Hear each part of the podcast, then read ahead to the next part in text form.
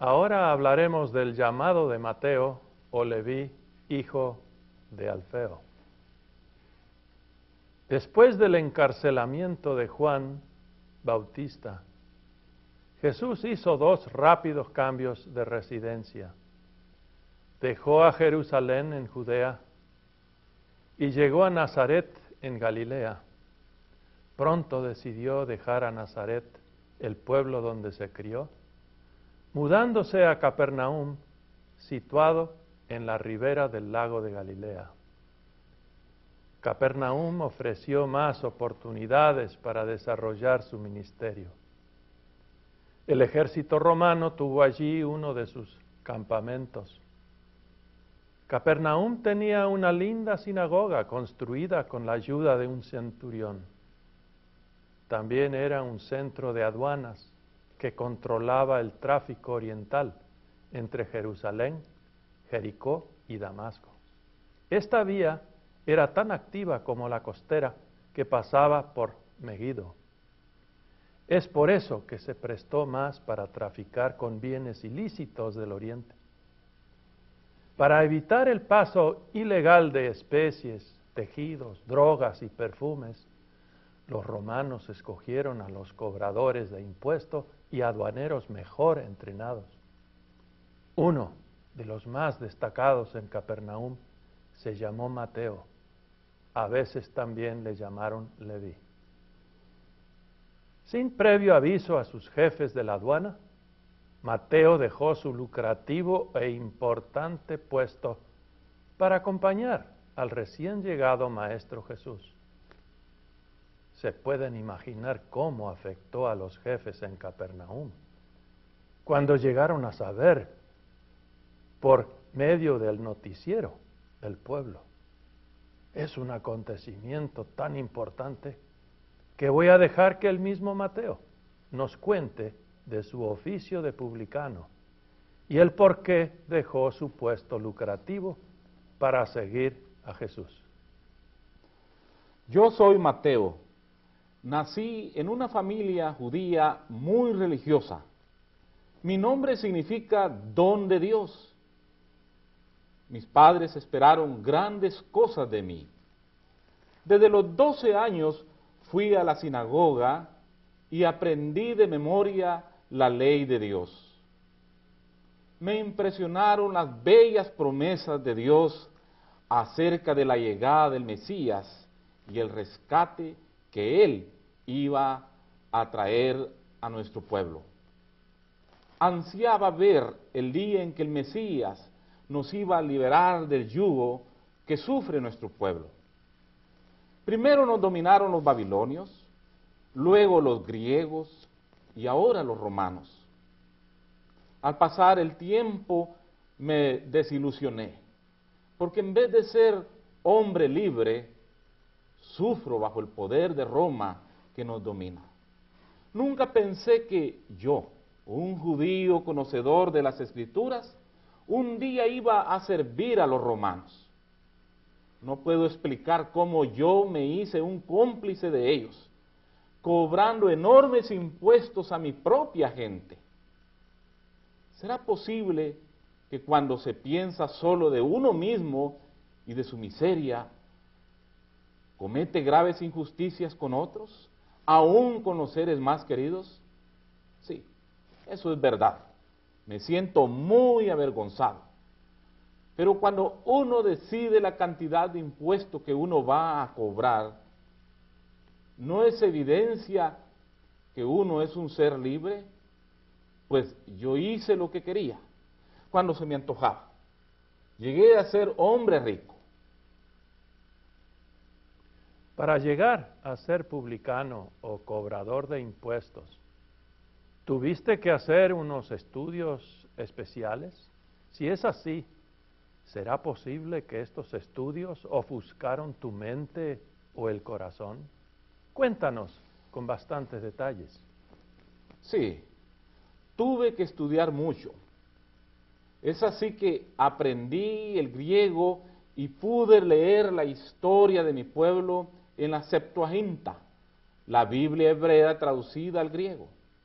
Qué sorpresa cuando leí casi al final del primer libro de Moisés, que los primeros impuestos fueron cobrados por José en Egipto. No lo podía creer. Recuerda, hermano, José es de nuestra raza, es judío. José en Egipto, con ayuda de Dios, pudo explicar los sueños al faraón y éste lo nombró el principal dirigente en Egipto. Por supuesto, después del, del faraón. Usando su autoridad, José recogió el 20% de las cosechas superabundantes durante los siete años buenos. Almacenó los cereales en todas las ciudades para que el pueblo tuviera el alimento en los años de escasez. Llegando el periodo de escasez, José vendió el trigo y puso el dinero en la tesorería del faraón. Al empeorar la escasez, la gente ya sin dinero le vendió sus tierras y sus posesiones. En Génesis capítulo 47, versos del 26, verso 26 se lee, entonces José puso por ley hasta hoy sobre la tierra de Egipto que se diera al faraón la quinta parte de las cosechas. Tan solo la tierra de los sacerdotes no pasó a ser del faraón, por cuanto los sacerdotes recibían trigo del faraón y comían trigo que el faraón les daba. Una sorpresa más. ¿Saben lo que hizo el sabio Salomón? Cobró enormes impuestos a su gente. Además, los obligó a construir el templo. Todos tenían que aportar mano de obra. Los arquitectos eran libaneses. No pude creer que el sabio Salomón fuese tan exigente hasta la crueldad con su propio pueblo. Pueden juzgar por su cuenta, leer en Primera de Reyes capítulo 5, 13 y 18. No me extraña que Roboam, el pretendiente al trono de toda Israel después de la muerte de Salomón, fue desechado por las tribus del norte, aceptando el reinado de Joroboam. Al leer el capítulo 12 de Primera de Reyes, verán cómo Roboam, en vez de escuchar los ruegos del pueblo de bajar las levas y los impuestos, sigue el consejo de los jóvenes e insiste en aumentar los elevados impuestos. ¿Por qué terminar con Salomón y Roán? ¿Por qué crees que César Augusto ordenó un censo hace unos 30 años atrás, obligando a toda nuestra gente registrarse en el lugar o pueblo donde nacían. Está muy claro para mí. El propósito de Augusto era saber cuánta gente vivía ahí. Pero más importante para él, cuántos impuestos podía cobrarles. Desde esa fecha aumentaron las aduanas en el imperio romano y se construyó la aduana aquí, aquí en Capernaum. Para resumir, el saber que José, un joven judío sirviendo a Egipto, comenzó el sistema de cobrar impuestos y que esos impuestos ayudaron a Egipto a dominar a mucha gente vecina y al pueblo egipcio incluso, eso ofuscó mi conciencia. Yo pensé, Mateo, ¿por qué vas a morir de hambre? Me acordé también del maestro Saqueo, aquel pequeño y astuto publicano, y me dije, ¿por qué no te haces tan rico como Saqueo? Aprovechate especialmente de los extranjeros que transportan bienes ilegales del lejano oriente a países vecinos como Siria. Gracias, Mateo, por toda esa introspección. Pero ¿cómo es que llegaste a conocer y seguir a Jesús? Yo entonces solo conocí a Jesús de nombre.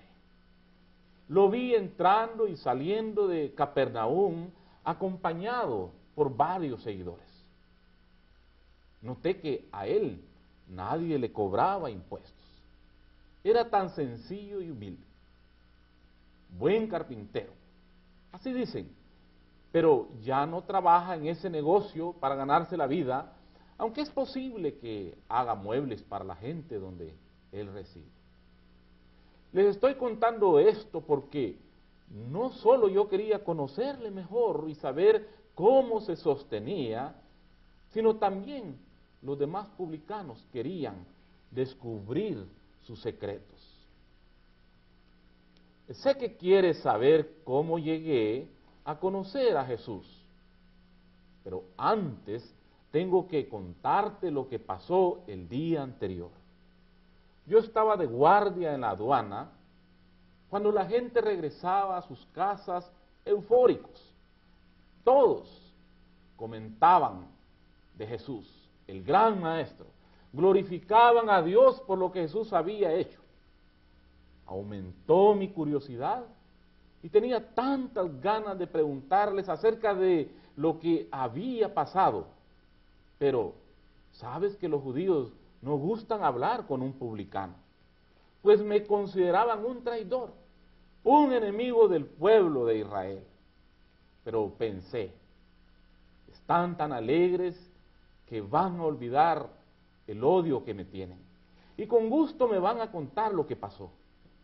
Así pregunté, ¿y qué buena cosa hizo Jesús esta vez?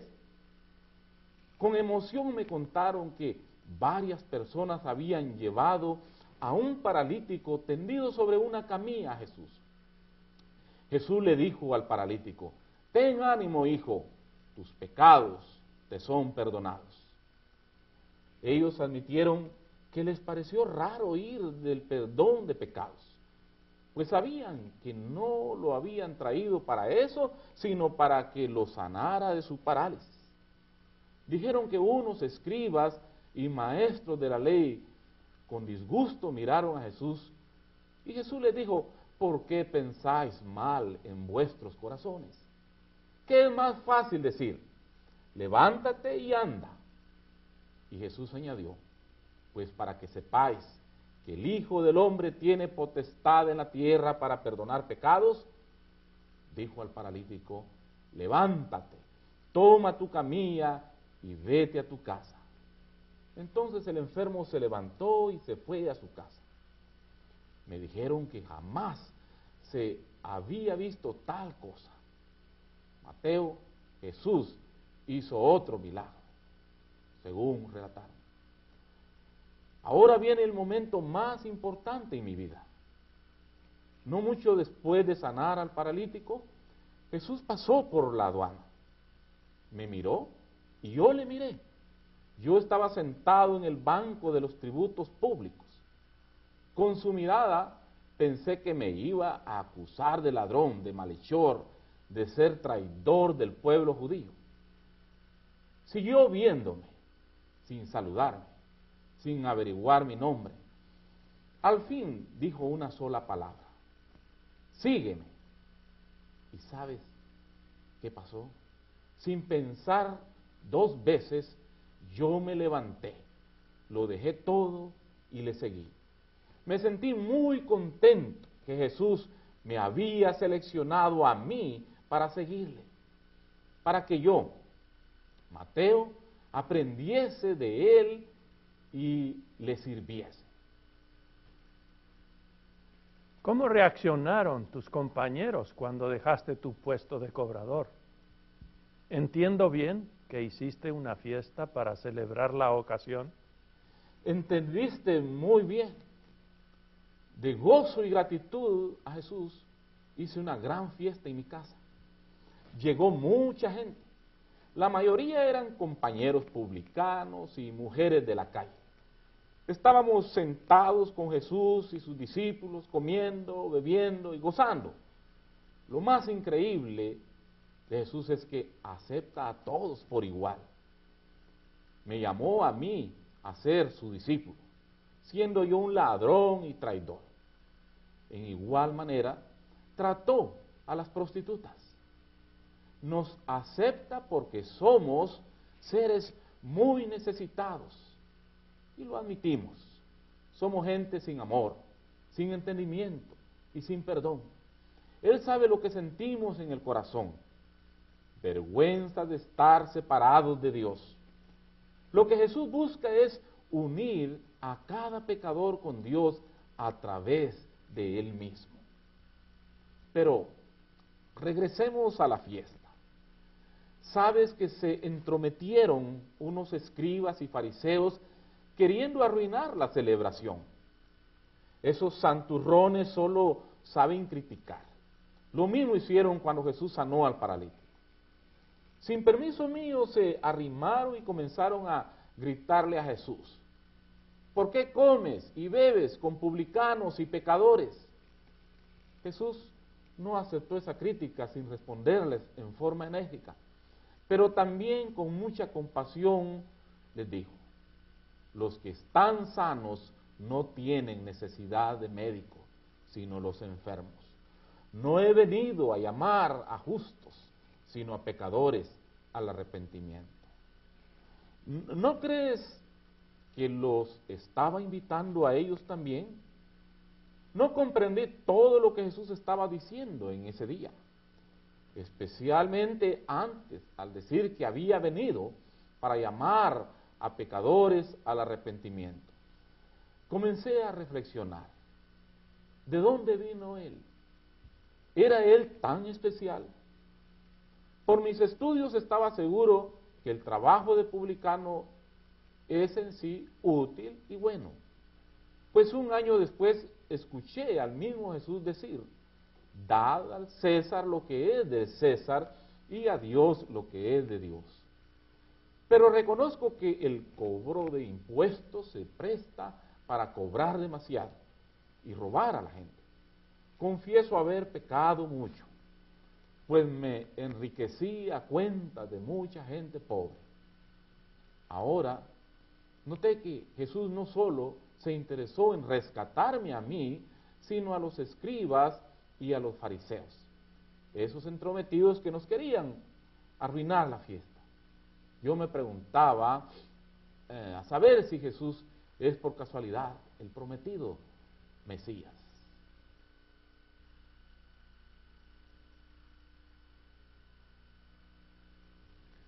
Antes de proceder con la obra de Mateo en su Evangelio, quiero explicar algunos términos.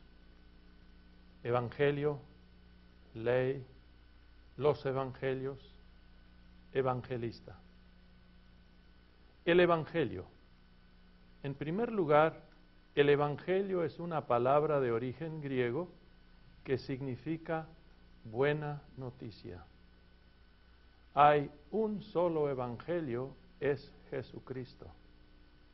Jesucristo es la buena noticia porque con su vida, su muerte y resurrección asegura al que cree en Él el perdón del pecado, quita el temor de la muerte y da poder para defenderse del diablo y en las tentaciones y permanecer firme en la fe. En segundo lugar, el Evangelio es la predicación o la enseñanza oral acerca de Jesucristo. También es la comunicación escrita de la buena noticia de la salvación ofrecida por la gracia de Dios, recibida por la fe en Cristo mediante el Espíritu Santo. En tercer lugar, se designa como Evangelio la obra que Mateo, Marcos, Lucas y Juan escribieron. Estos escritos son llamados los Evangelios. En cada uno de estos Evangelios se habla también de mucha ley. La ley no habla de Cristo y lo que Él hizo para salvarnos. La ley anuncia lo que Dios exige de cada ser humano, lo que debe hacer y cómo debe ser. La ley acusa, condena, mata, porque la ley de Dios es perfecta.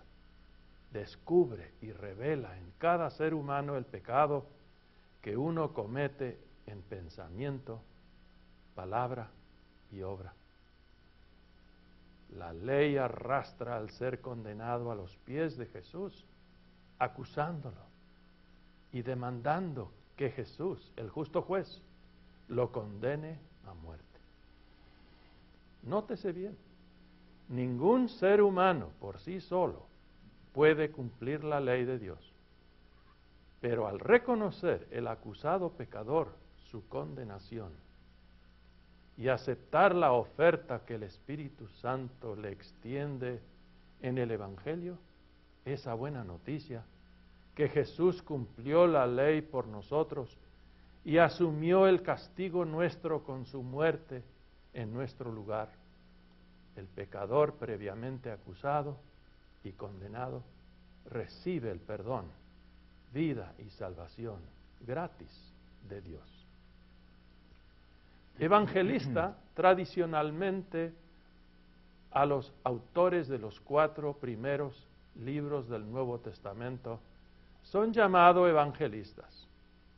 También se le llama evangelista al que enseña o predica la buena noticia de la salvación en Jesucristo.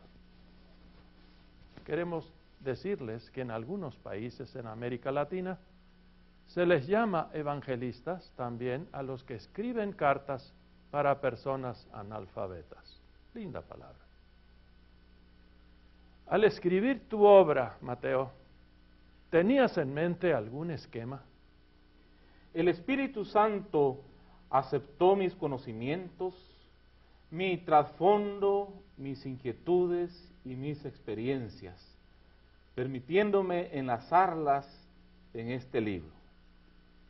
El hecho de que fui llamado a ser un apóstol de Jesús, a pesar de que fui traidor de mi pueblo, un odiado publicano, confirmó que Dios nunca abandona a sus hijos. Su continua presencia en mi vida, comenzando con mi circuncisión, siguió firme aun cuando yo le di la espalda y fui traidor a mi pueblo. Por lo tanto, el marco de referencia de mi evangelio es Dios está con nosotros. Notarán que mi libro comienza con una genealogía de Jesucristo, mostrando la presencia de Dios con nuestros antepasados. Sigo con el relato de su nacimiento, citando a Isaías 7:14. Una virgen concebirá y dará a luz un hijo y le pondrás por nombre Emanuel, que significa Dios con nosotros. Al final del libro concluyo con la promesa del victorioso Jesús resucitado. Promesa hecha a mí y a todos. Y yo estoy con vosotros todos los días hasta el fin del mundo. Amén. En el cuerpo del Evangelio cité muchos pasajes del Antiguo Testamento que presentan a Jesús de Nazaret, Hijo de Dios, el Mesías esperado por el pueblo judío. Mostré que en Jesús, descendiente de David, se cumplen las profecías mesiánicas en la Torá, los profetas y los salmos. Señalé que el pueblo judío no llegó a comprender la vida espiritual ni la enorme obra de Jesús en obediencia perfecta a la voluntad de Dios advertí que el rechazo de Jesús, el Cristo, por parte del judaísmo palestino, proyectó el mensaje de Salvador al mundo gentil, revelando de ese modo su sentido universal. Para ayudar a los lectores, ¿seguiste algún método para ayudar a la gente a recordar mejor? Sí, para ayudar a los lectores a aprender de memoria importantes pasajes de Jesús, traté de reunirlos en unidades mayores, como por ejemplo el Sermón del Monte, capítulo 5, 3 al capítulo 7, 27. Es necesario recordar que en este sermón Jesús no enseñó nuevas leyes para sustituir la ley de Moisés. Son explicaciones y orientaciones acerca de cómo el creyente agradecido responde una vez que sabe que su salvación es regalada por Dios en Cristo nuestro Salvador. Otra unidad se halla en el capítulo 10, eh, verso 5 al 42, donde después de mencionar a los doce apóstoles, presento la misión del apostolado cristiano. Advierte Jesús acerca de persecuciones que pueden causar temor. Jesús enseña a quién de veras se debe tener miedo, a quién de veras se debe temer y cómo confesar sin temor a Jesús delante de los hombres. Jesús advierte que Él es causa de división, pero es importante permanecer firme en Él hasta la muerte. El que recibe al mensajero de Dios, ah, recibe a Jesús, mismo recibe con todas sus bendiciones. El bloque siguiente, 13.3.5, 52, me encanta, pues trata del reino de los cielos. Tú sabes que los judíos teníamos una ilusión acerca del reino. Siempre pensábamos que el Mesías iba a crear un reino enorme de gran poder en la tierra. Jesús en parábolas enseña que el poder del reino está en la palabra de Dios, que produce fruto en los que reciben y guardan la palabra. En vez de grandeza y poder, me extrañó que Jesús exaltó lo pequeño, un grano de mostaza y un poco de levadura, una perla, una red, mostrando así que aún lo insignificante tiene gran poder y enorme valor en el reino de los cielos. Jesús nos explicó la parábola del sembrador.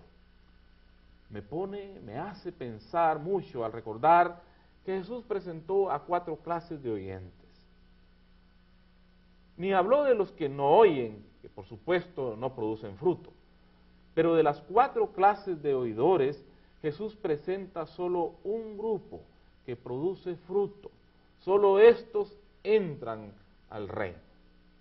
Es que en mi vida, yo Mateo, pasé por esas cuatro etapas. Yo era ese camino duro, yo fui esas piedras con poco terreno, con poca tierra, yo fui esos abrojos que ahogaron el mensaje. Aún ahora, al contarme entre los que reciben con gozo la palabra, no sé cuánto fruto yo, Mateo, podré producir. Sin embargo, espero entrar al reino, aunque sea de panzazo. Hay métodos de enseñanza de Jesús que te estimularon más que otros. Sí, ahora entiendo mejor la explicación de Jesús Ahora entiendo por qué usó parábolas para enseñar acerca del reino. Es que lo hace a uno pensar y reflexionar. Aunque es gratuita la entrada al reino de Dios, Jesús también dijo que debemos pasar mucha tribulación. Dijo que así uno entra en el reino. Cuidado, alerta siempre se debe estar listo para reconocer al enemigo. Y por lo tanto estar preparado para seguir al Señor de su mano. Pensábamos haber entendido todo muy bien, pero resulta que poco antes de la ascensión de Jesús, la última pregunta que le hicimos fue, Señor, ¿restaurarás el reino de Israel en este tiempo? Él nos dijo, no os toca a vosotros saber los tiempos o las ocasiones en que el Padre puso en su sola potestad todas las cosas.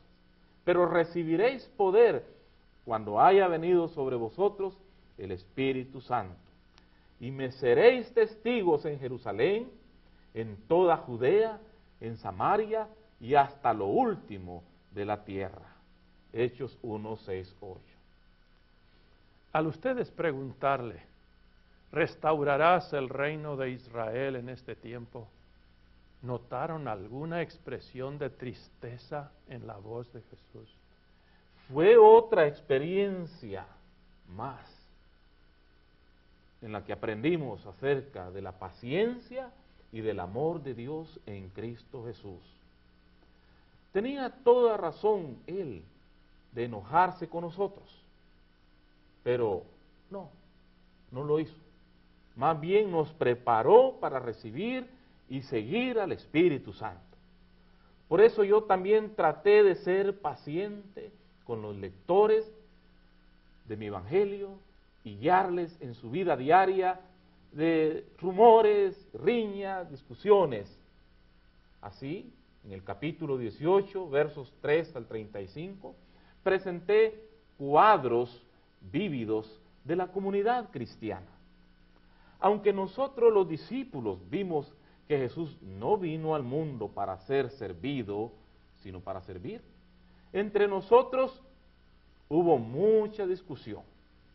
Al fin le preguntamos al Señor, ¿quién es el mayor en el reino de los cielos? Qué chasco cuando Jesús puso un niñito en medio de nosotros y dijo, de cierto os digo, que si no os volvéis y os hacéis niños, no entraréis en el reino de los cielos. Y siguió con la advertencia de no hacer tropezar o menospreciar a algún niño que cree en Jesús. Tan valioso para Jesús es cada niño o cada persona que cuando uno atiende a 100 hijos suyos que le siguen y se descarría uno, deja los 99 y busca al perdido. Jesús concluye, el Padre no quiere que se pierda uno de estos pequeños. Después nos enseñó los pasos a seguir para señalar el mal a alguien que ha pecado, para que ese tal se arrepienta y sea perdonado por Dios. También indicó el peligro de la muerte eterna para el que no quiere arrepentirse y cambiar su vida. Luego Jesús dio un ejemplo acerca de alguien que tuvo una gran deuda con Dios que le fue totalmente perdonada por Dios, pero que éste no quiso perdonar lo poco que le debía a un compañero. Jesús advirtió la seriedad de no querer perdonar. Dijo, entonces su Señor, enojado, lo entregó a los verdugos hasta que pagara todo lo que le debía a su Señor. Mateo, mucha gente en tu día creía que solo por ser linaje de Abraham podían vivir como se les antojaba. De cualquier modo, pensaban que iban a ser salvos. ¿Será algo parecido a lo que gente en nuestro tiempo cree que cuando uno está bautizado y confirmado, uno no tiene que preocuparse? Uno puede estar seguro de la salvación sin importar la manera en que se vive? Para que nadie se duerma sobre sus laureles, pensando que por ser circuncidado o por ser hijo de Abraham ya está salvo, tengo una sección que aclara que el jugar con Dios puede llevar a la condenación eterna. En el capítulo 21, versículos del 12 al 17, Jesús purifica el templo, echando fuera a todos los que vendían y compraban ahí. Volcó las mesas de los cambistas y las sillas de los que vendían animales para el sacrificio y dijo, mi casa, casa de oración será, pero ustedes la han hecho cueva de ladrones. Los ciegos y los cojos, en cambio, se le acercaron y él los sanó. Pero los principales sacerdotes y los escribas, viendo las maravillas que hacía y viendo a los muchachos, viendo a la gente clamándolo en el templo, dijeron, que decían, Osana al hijo de David, se enojaron y le dijeron, ¿oyes lo que estos dicen? Jesús les dijo, sí, nunca leísteis de la boca de los niños y de los que aún maman fundaste la fortaleza. Y dejándolo salió de la ciudad a Betania y se quedó allí. Capítulo 21, versos 18, 22, Jesús maldice la higuera estéril. El solo aprovecharse del suelo y no producir fruto es algo serio. Esto es la única vez en las escrituras donde Jesús destruye algo. En 21, 23, 27, Jesús regresa al templo y los principales sacerdotes y ancianos se acercaron mientras enseñaba y le preguntaron, ¿quién te dio autoridad? ¿Quién te dio esta autoridad? Como no les quería responder su pregunta acerca del bautismo de Juan Bautista, tampoco les dijo con qué autoridad hacía estas cosas. Capítulo 21, 33, 46, los labradores malvados. Jesús concluye, por tanto digo que el reino de Dios será quitado de vosotros y será dado a gente que produzca frutos de él. Al oír sus parábolas, los principales sacerdotes y fariseos entendieron que hablaba de ellos. Pero al buscar cómo echarle mano, temían al pueblo, porque éste lo tenía por profeta.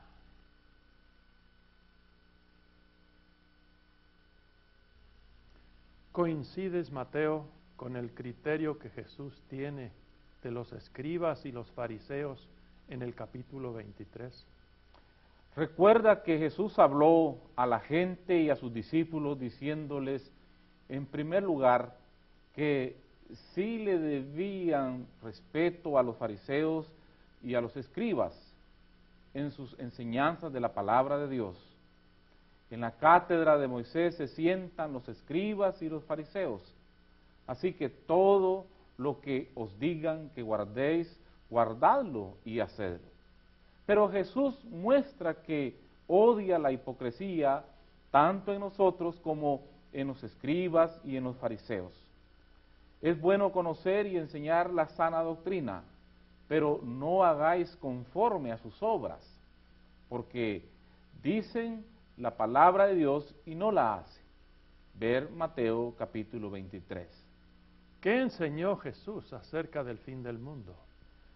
Por la seriedad de los conceptos equivocados acerca de la relación de fe en Dios y el compromiso de servicio a Dios, yo presento la siguiente unidad de relatos que tratan del fin de los tiempos en 24.4 al 25.46. Jesús enlazó la predicción de la futura destrucción de Jerusalén con el fin del mundo. Al yo presentar este material que anuncia el futuro, quiero que los lectores presten atención a lo que se les dice, que presten atención así como prestaron atención a las promesas de Dios acerca del Mesías, promesas dadas en el Antiguo Testamento. Todas esas promesas y advertencias se han cumplido a cabalidad. Espero que la gente tome en serio lo que escribí, porque no soy yo, sino el Espíritu de Dios quien anuncia lo que va a pasar en el futuro, que Dios nos ha incluido en ese futuro a nosotros también. Dios nos llama a lo eterno. Entiendo eh, lo que significa eterno. Significa siempre jamás. Una cosa cierta es que el fin del mundo vendrá. Otra cosa cierta es que ningún ser humano sabe cuándo eso ocurrirá. Razón es que Dios quiere que todos los días, cada persona, cada cristiano, esté totalmente preparado para estar en su presencia. Es importante recordar el marco de referencia de mi libro. Recuerda que comenzamos con el concepto de Emanuel, que quiere decir Dios con nosotros.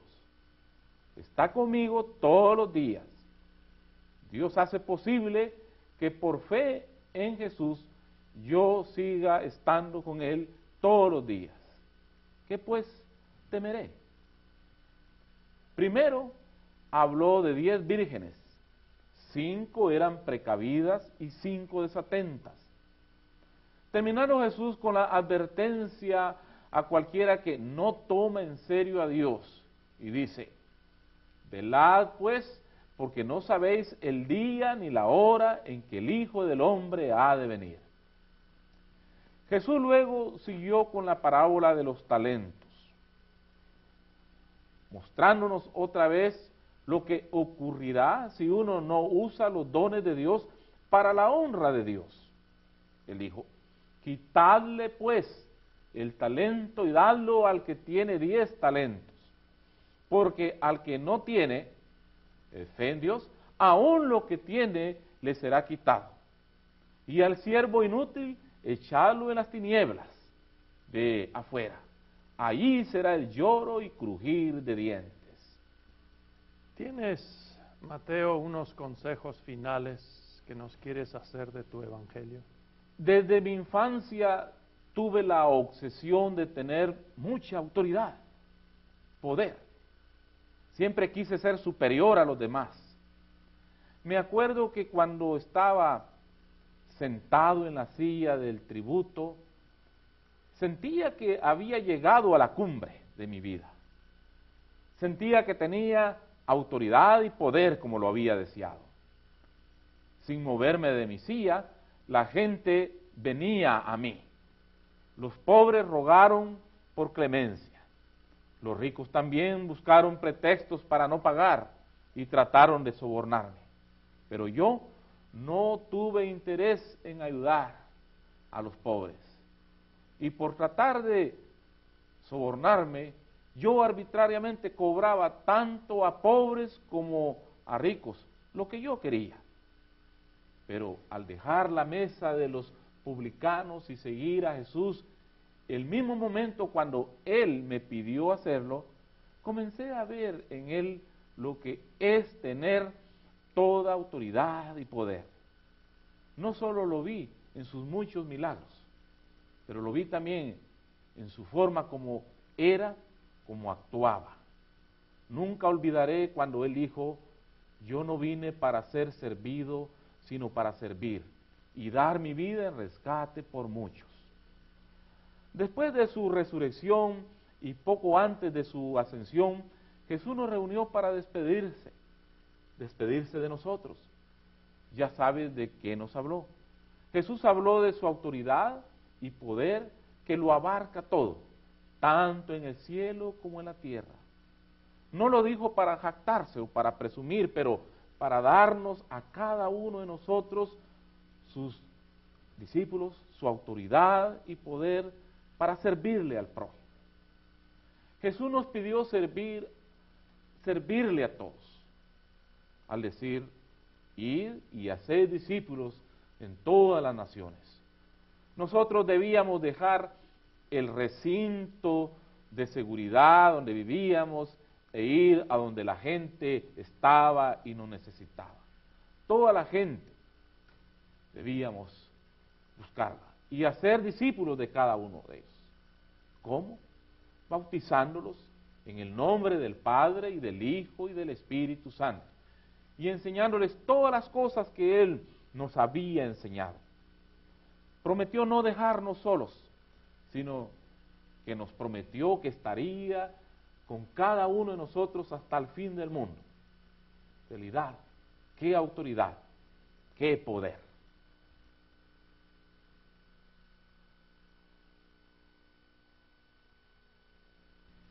Mateo, ¿tú sabes de otros evangelios?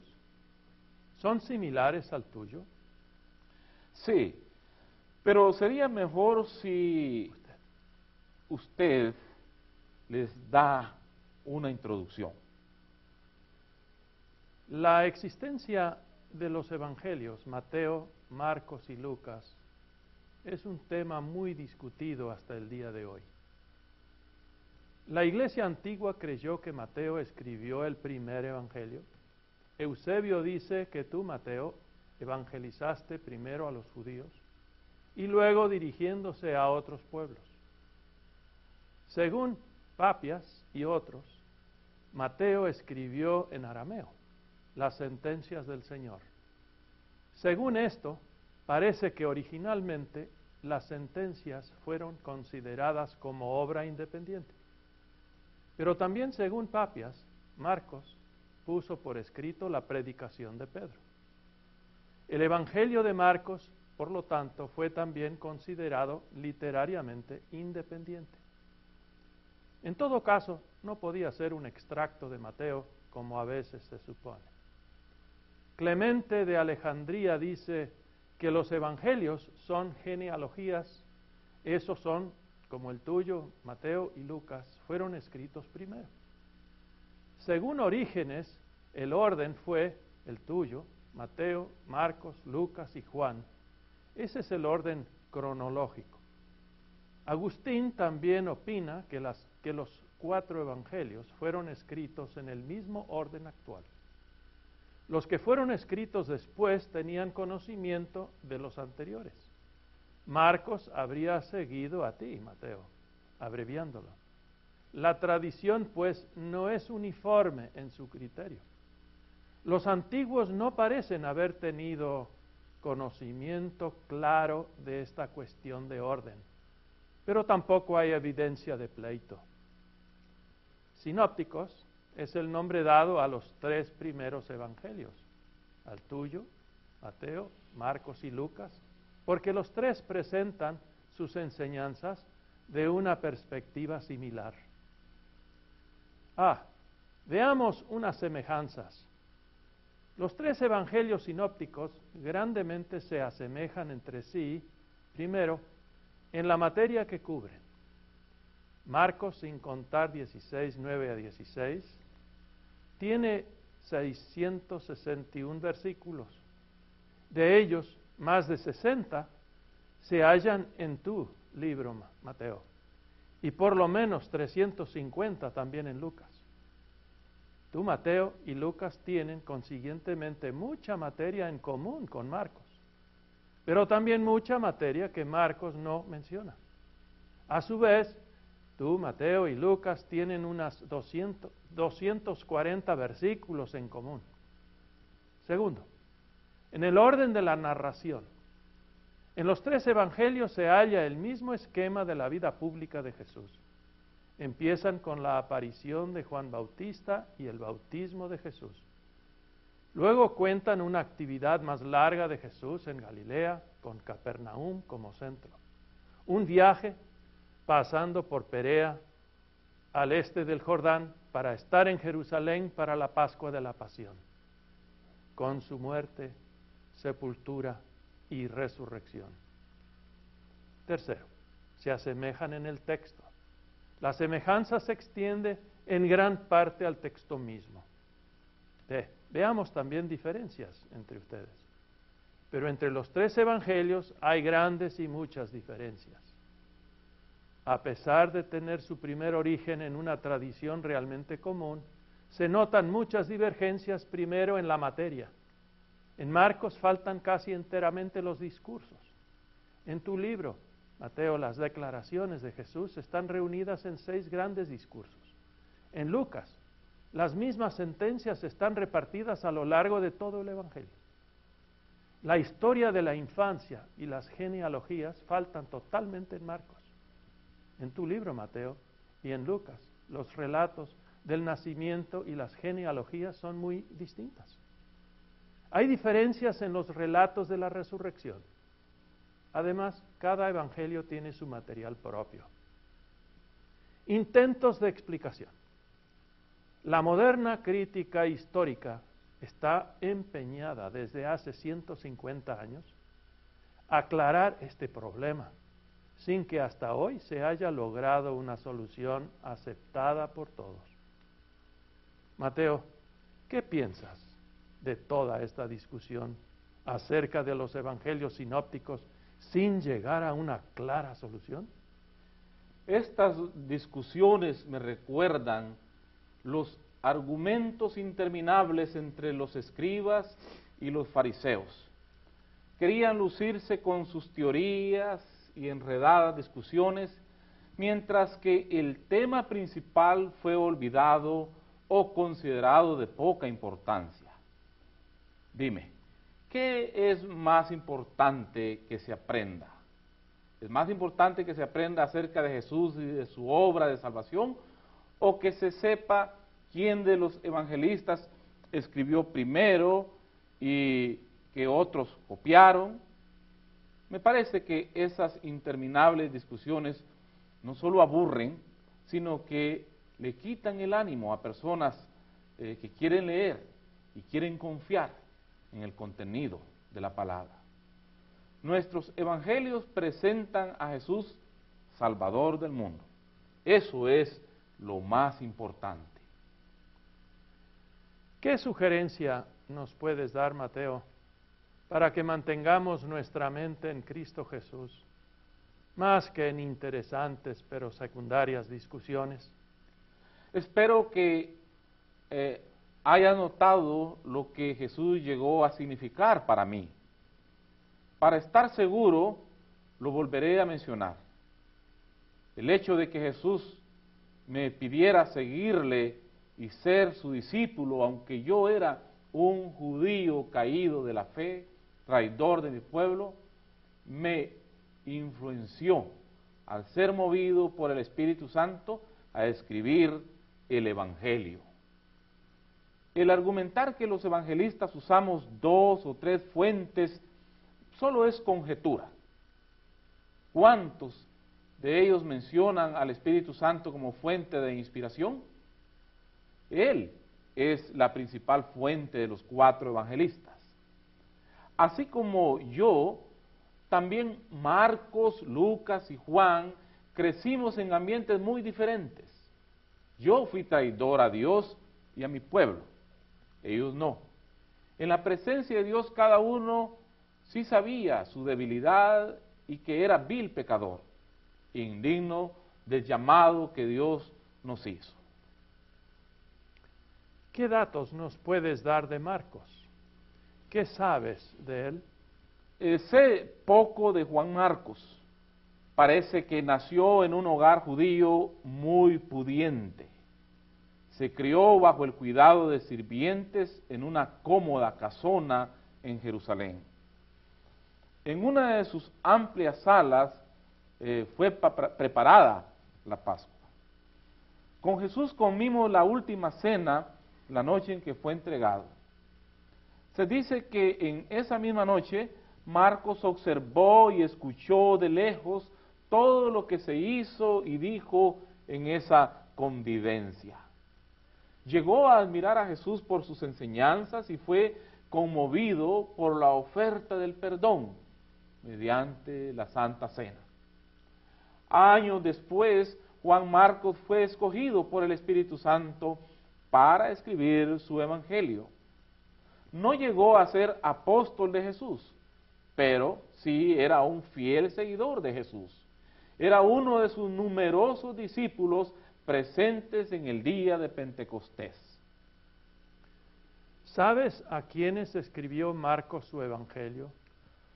Por casualidad, ¿sabes en qué lugar escribió? Dicen que Juan Marcos tuvo cuidado en explicar las palabras y costumbres arameas. Eso indica que escribió a un público gentil no judío. Algunos creen que Marcos escribió su evangelio en Italia. Se dice que estuvo allí al mismo tiempo que Pedro. También se dice que su mensaje es en gran parte lo que oyó decir a Pedro predicar y enseñar. Marcos informó de los hechos de Jesús, eh, ninguno de sus discursos, por supuesto. Marcos presentó a Jesús como el omnipotente de Dios, el hacedor de milagros, para impresionar a los eh, romanos, para traerlos a la comunidad de Dios. El trasfondo de Marcos y su relación con Dios, su Señor y Salvador, eh, debe a mi modo de ver las cosas, ser el énfasis en estudiar su libro. Al hacer tantas preguntas como cuál evangelista escribió primero, quién copió de quién, puede entretenerse tanto que uno pierde el interés en el meollo del mensaje. Eso es, uno puede ser que no llegue a ver a Jesucristo, su obra y cómo eso afecta la vida del escritor. Para mí, cada uno de los evangelistas presenta su testimonio de fe en Cristo Jesús y cómo el Salvador removió el obstáculo personal de cada uno y los unió a Dios. El mayor obstáculo de Marcos para participar en el reino de Jesús posiblemente eran sus riquezas, pero para Dios nada hay imposible. ¿Quieres darnos tus comentarios acerca de Lucas? Ya escuchaste a Lucas presentarnos su vida y cómo llegó a ser testigo de Jesús. Era griego, nacido de padres esclavos. Aunque esclavo, el padre consideró a todos los demás unos bárbaros. Lucas bien podía haberse considerado superior a los romanos, judíos, a letrados y profesionales, ya que había estudiado y ejercido la medicina. Lucas, igual que Marcos y yo, vimos que ante el santo Dios estábamos vacíos y necesitados. Pero Dios no solo ve el pecado y la necesidad de cada uno, teniendo derecho a condenarnos, sino que dice, venid a mí todos los que estáis trabajados y cargados, y yo os haré descansar. Llevad mi yugo sobre vosotros y aprended de mí, que soy manso y humilde de corazón, y hallaréis descanso para vuestras almas, porque mi yugo es fácil y ligera mi carga. Estaré contento si letrados y analfabetos, todos, todos quienes lean o escuchen a los evangelios sinópticos que lleguen a conocer y crean solo en Jesús. Entonces las diferencias entre los tres, y las hay por supuesto, diferencias, no serán causa de tropiezo para la fe en Jesús. Más bien el Espíritu Santo ayudará a cada persona no solo a admirar a Jesucristo, sino a creer en Él, seguirle, sirviéndole fiel hasta la muerte.